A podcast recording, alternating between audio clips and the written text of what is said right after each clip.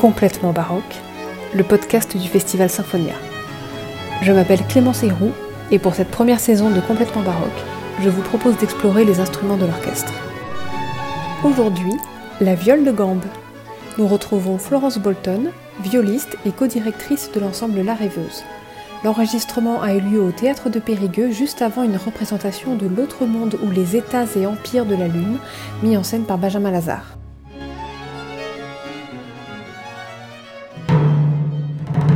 La viole de gambe, c'est un, instrument qu'on connaît finalement assez peu, moins que le violoncelle, et souvent on pense d'ailleurs que la viole de gambe est l'ancêtre du violoncelle, ce qu'elle n'est pas.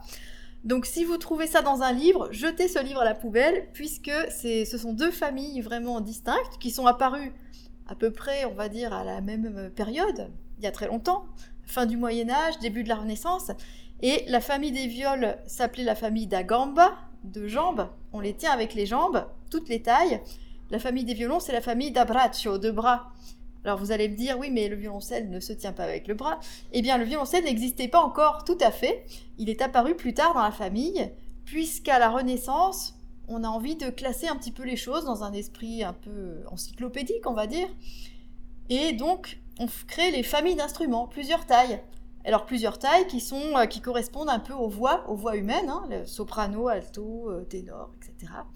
Et donc c'est là qu'on va euh, voir apparaître le violoncelle ou plutôt son ancêtre, qu'on appelle la basse de violon, qui est un peu plus rustique que le vrai violoncelle. Donc nous avons ces deux familles, avec plusieurs tailles, famille des viols, famille des violons.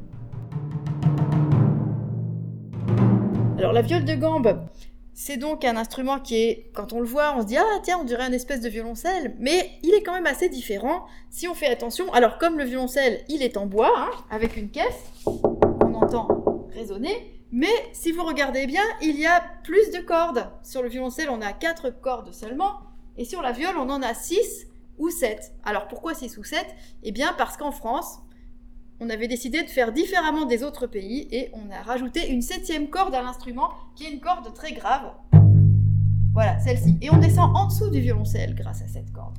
Alors vous allez voir aussi, pour ceux qui connaissent la famille du violon, une famille qui est accordée en quinte, et ici, ce n'est pas le cas. On a des quartes et une tierce. Je vous fais entendre.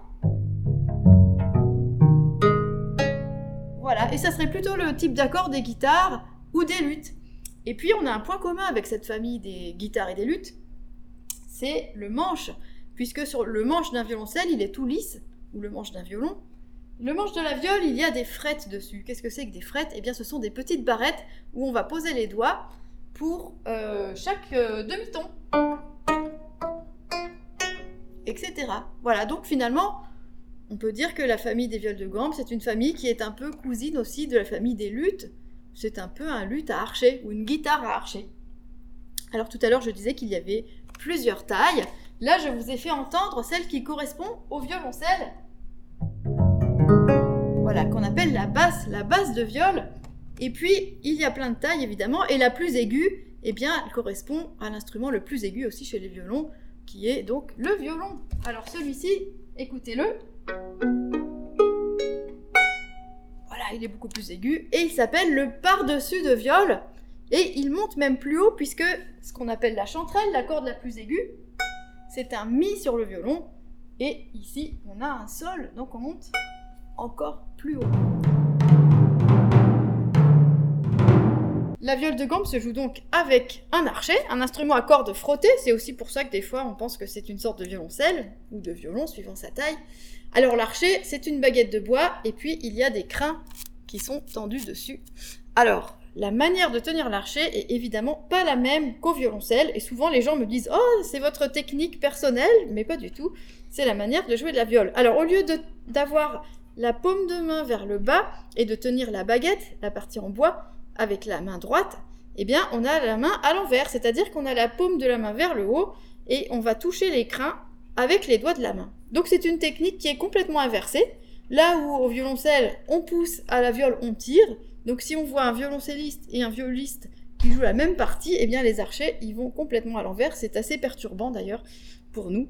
Alors, figurez-vous qu'on pense que la tenue du violon est tout à fait normale et que celle de la viole est bizarre. Eh bien, si on regardait mieux comment sont les instruments archers du monde entier, on verrait que la plupart des instruments, même presque tous, à part la famille du violon, se jouent de cette manière, avec les doigts sur les qu'on soit en Chine, en Mongolie, euh, en Afrique du Nord, euh, n'importe où, on tient l'archer de cette manière. Et c'est vrai que c'est la façon la plus naturelle et la plus ancienne.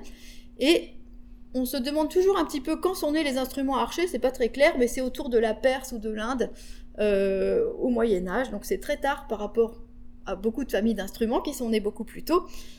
Eh bien, ça vient de là pour la viole de gambe. La viole de gambe est arrivée via le monde arabe, dans les invasions arabo-musulmanes du Moyen Âge. Elle est arrivée en Europe, en Espagne, puis en Italie, puis en Angleterre, puis en France, etc. Et on a gardé cette façon de tenir l'archer, qui vient donc du premier instrument à cordes frottées. Quand on frotte l'archer, eh bien, ça fait vibrer les cordes, et cette vibration va dans la, dans la caisse de résonance, c'est ça qui fait le son.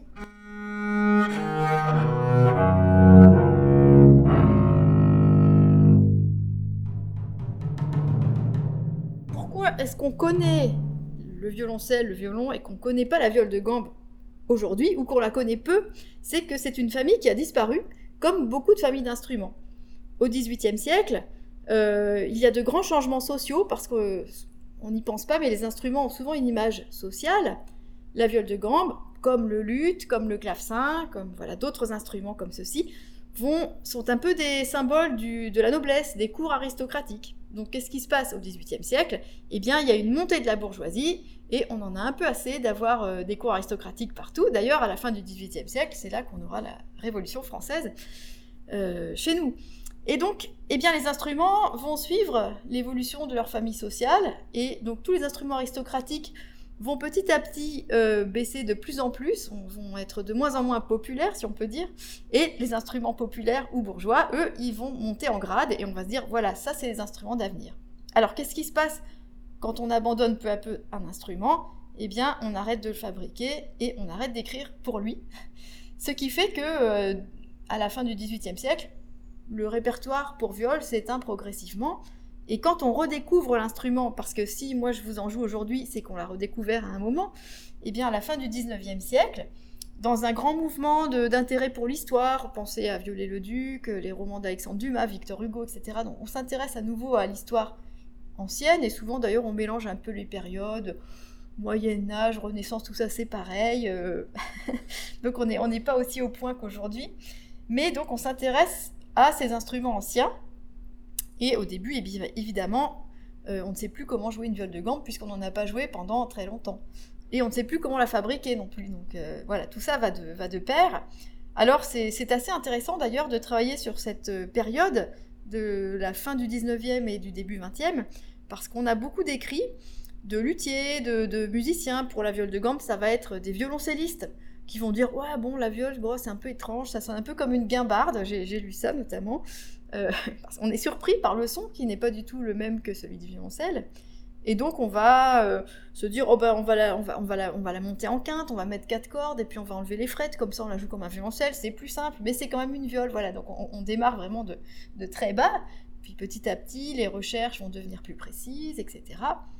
On n'a pas d'enregistrement du XVIIIe siècle bien sûr donc on ne sera jamais certain de est-ce qu'on a retrouvé le vrai son d'époque ou non mais on a beaucoup de, choses assez précises quand même qui nous permettent de, nous rapprocher, je l'espère, de la manière dont jouait Marat Marais, par exemple, qui est un des meilleurs joueurs de viol euh, de la fin du XVIIe siècle et du début du XVIIIe siècle.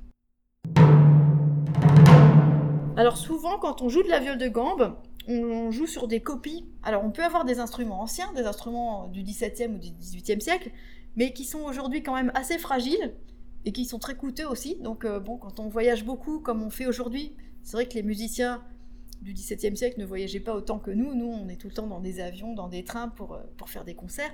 Donc ces instruments sont fragiles et ils sont pas vraiment adaptés à une vie de, concertiste d'aujourd'hui. Et puis surtout, ils coûtent très cher. Donc s'il y a un pépin, euh, c'est la catastrophe. Donc nous jouons sur des copies, c'est-à-dire des instruments qui sont copiés sur des, des modèles historiques qu'on trouve dans les musées, par exemple et ils sont faits par des luthiers d'aujourd'hui. Le mien, par exemple, celui-là, voilà, que j'aime beaucoup, euh, a été fabriqué en 2010. Donc, il n'est pas si vieux que ça. je vais jouer une, petite musette de marin marais qu'on joue dans le, dans le spectacle euh, qu'on va donner l'autre monde. Je vérifie juste l'accord.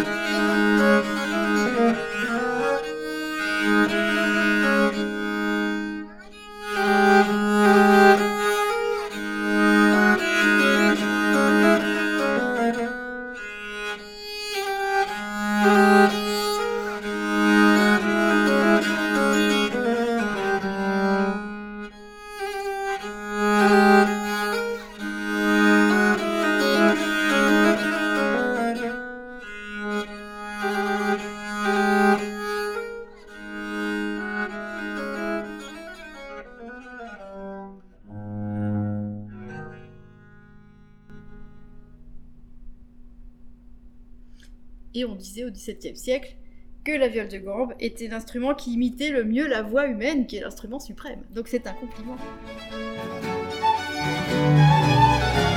Je vous donne rendez-vous pour le prochain épisode de Complètement baroque, où Jean Rondeau nous parlera du clavecin.